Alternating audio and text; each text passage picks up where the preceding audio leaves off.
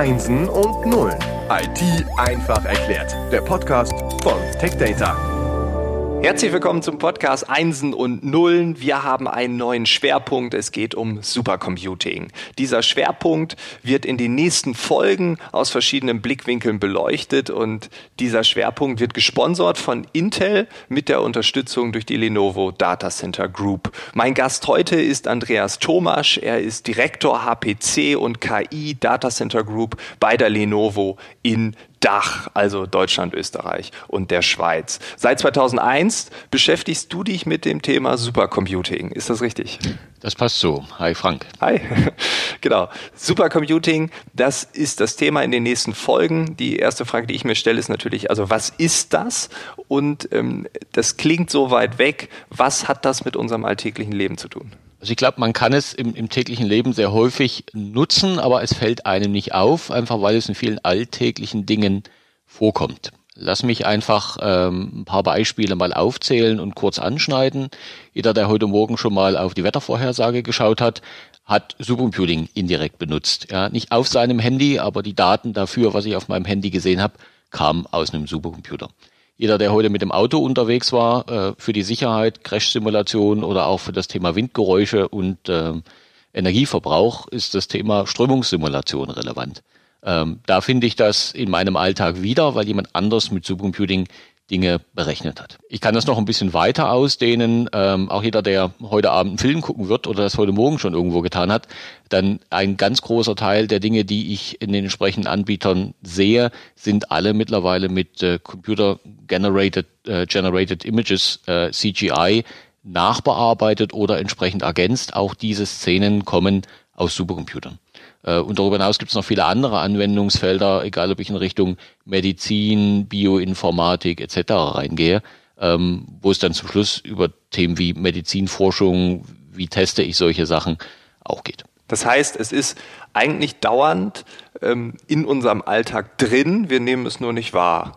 Und äh, beim Wetter, ja, das stimmt, da regen sich immer alle auf. Äh, es hieß doch, heute soll es regnen, jetzt regnet es gar nicht oder genau andersrum. Und da denken, glaube ich, viele, da sitzt ein Meteorologe, der guckt sich an, wo kommt die Regenfront und dann sagt er, ja, die geht da hinten lang, aber das machen Computer. Und die Meteorologen werten eigentlich nur aus. Okay, das heißt, der Alltag ist für uns klar, aber was genau versteckt sich dann hinter diesem Begriff Supercomputing? Also wie kann ich mir das vorstellen? Also hinter Supercomputing steckt ganz massiver Rechenpower, um diejenigen, die den Fachbereich beherrschen. Ja, und bevor wir die Meteorologen hier entsprechend äh, abwerten, natürlich braucht es die Meteorologen, um sogenannte Modelle zu entwickeln, weil das nutzt einen Supercomputer. Das ist eine Vereinfachung der Realität. Dieses Modell füttere ich dann mit entsprechenden Daten, die kommen durchaus auch aus der Realität, also Luftdruck, Temperatur etc. mit entsprechend vielen Sensoren gemessen. Ähm, ergänzt die dann noch um entsprechende Erfahrungswerte aus der Vergangenheit und entsprechendes Wissen von den Meteorologen zum Beispiel. Und das Ganze rechnet dann mit ganz viel Rechenpower einen Rechner durch und möglichst verschiedene Varianten. Ich variiere also die Eingangsgrößen ein kleines bisschen, kann sagen, ja, also was würde denn passieren, wenn der Wind sich in diese Richtung ein Stück verändert oder die Temperaturen sich da ein Stück verändert. Analog tue ich das gleiche bei einer Crash-Simulation. Ich benutze ein Modell eines Autos oder eines Bauteils, zerlege das in viele kleine Teile, habe entsprechende Eingangsdaten und über dann hinterher mit verschiedenen Variationen dieses Bauteils und verschiedenen Crash-Szenarien, wie gut es sich bewährt. Und das erspart mir hinterher auf der Crash-Simulationsseite viel Aufwand, das wirklich in der Physik zu tun. Ich brauche dahinter nur noch viel weniger wirklich physische Crash-Tests. Gleichzeitig ein höheres Sicherheitsintervall für das Ergebnis. Und auch beim, beim Thema Wetter zum Schluss, ähm, es macht keinen Sinn, wenn die Wettervorhersage halt erst übermorgen für, für gestern kommt. Ja?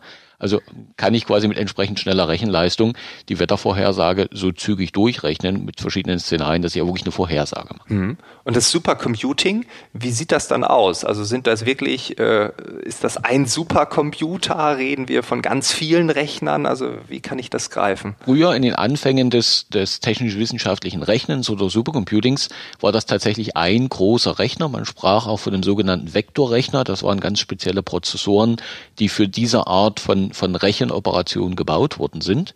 Äh, mittlerweile nutzt man in dem Bereich Supercomputing sogenannte HPC, also High Performance Computing Cluster. Das ist eine Zusammenschaltung von ganz vielen möglichst gleichartigen Rechnern kann man sich vorstellen, wie ganz viele halt von den PCs, die ich kenne, oder von den Laptops, auch wenn die Bauform ein bisschen anders ist. Die schalte ich zusammen mit einem sehr, sehr schnellen Netzwerk. Die haben entsprechend viel Speicher auch im Zugriff um da eine gemeinsame Aufgabe zu rechnen, dieses sogenannte Modell über all diese Rechner hinweg ähm, kalkulieren zu lassen. Und so sieht dann heute so ein Supercomputer aus, kann man sich als, ähm, ja, je nachdem wie groß die Systeme werden, als ein Fußballfeld großes System aus Rechnerschränken und ganz vielen Rechnern, die da drinnen sind, entsprechend vorstellen. Wow. Okay, das ist also äh, das Supercomputing. Du hast mir im Vorgespräch erzählt, dass auch äh, Tetrapacks simuliert werden.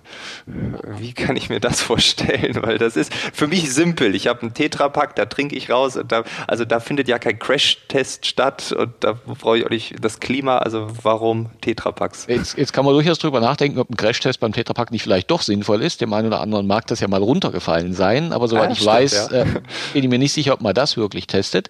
Im Bereich äh, Tetrapacks oder Verpackungsmaterialien äh, kommt Strömungssimulation zum Einsatz, weil man auf der einen Seite die, die Zeit optimieren möchte für das Abfüllen. Ah. Und, und das, das eigentlich mindestens genauso wichtig war, zu sagen, wie kann ich denn über die Minimierung der Zeit und über einen möglichst optimalen Befüllvorgang äh, das Aussetzen dieser Flüssigkeit oder dessen, was ich da verpacken möchte, minimieren, damit ich die Haltbarkeit entsprechend steuern kann. Also deswegen findet man so in alltäglichen Dingen, wie wenn ich den Tetrapack im Supermarkt aus dem Regal finde, auch schon wieder Supercomputing. Ja, und auch Dinge wie, wie Handys etc., die durchaus auch mal runterfallen können, werden auch über solche Modelle in Richtung Crashtest getestet. Also alltägliche Dinge, man braucht gar nicht bis zum Auto gehen. Äh, Geschirrspüler ist ein nächstes Beispiel. Was da drinnen passiert, sehe ich im Regelfall nicht, ja, weil es keine Glastür hat. Ähm, aber was da drinnen passiert, wird durchaus berechnet und simuliert, um einen möglichst optimalen Reinigungsvorgang da drinnen zu haben. Im Geschirrspüler auch dort finden die Strömungssimulationen. Und wenn wir vom Kleinen nochmal zum ganz Großen hochgehen, dann finden wir zum Schluss Windturbinen.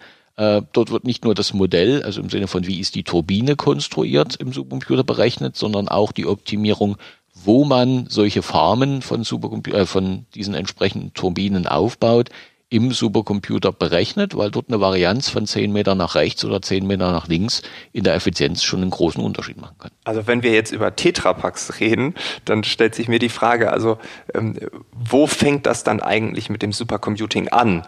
Und äh, machen das eigentlich alle irgendwie? Oder gibt es da so ab hier Supercomputing und ab hier nicht mehr?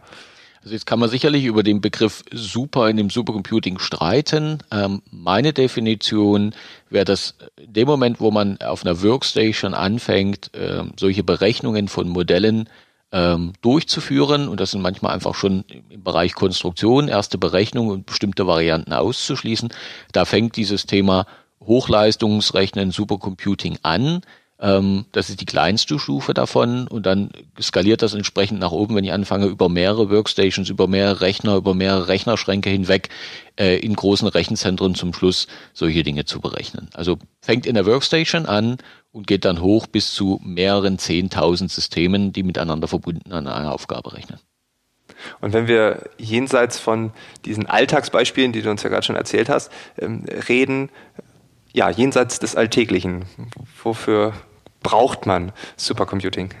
Also jenseits dessen, womit wir uns oder zumindest ich mich jeden Tag beschäftige, findet man es zum Beispiel bei der Forschung nach dem Ursprung des Universums oder auch Dingen wie, wie Materialforschung oder der Entdeckung von oder Bestätigung der Entdeckung von neuen Teilchen mit dem Higgs-Boson, was entsprechend auch ähm, vermutlich nachgewiesen wurde, indem man ähm, Teilchen miteinander zusammen äh, und zum Schluss die Ergebnisse, die daraus kommen, ganz, ganz viele Messwerte wieder analysiert und auch das macht man mit Supercomputern. Dinge wie die Forschung rund um Fusionsreaktoren, auch solche Dinge finden im Supercomputer statt, da ich halt nicht jedes Mal bei mir unten im Keller eben gerade die Temperatur für so eine Plasmafusion erreichen kann, mache ich das erstmal im Supercomputer. Äh, und wenn ich mir da einigermaßen sicher bin, wie das Ganze aussehen sollte, dann übertrage ich es in, in die Realität. Okay, das klingt kompliziert. Ich selbst mag das Alltägliche. Ich würde vorschlagen, in der nächsten Folge gehen wir da wieder zurück und wir schauen uns an, was ist eigentlich der Unterschied zu meinem Laptop? Andreas, vielen Dank, dass du dir die Zeit genommen hast, uns in dieses Thema einzuleiten. Und ja, ich glaube, das ganz gut greifbar für uns gemacht hast. Vielen Dank. Vielen Dank, Frank. Wir hören uns dann einfach in der nächsten Woche wieder und dann tauchen wir tiefer ein.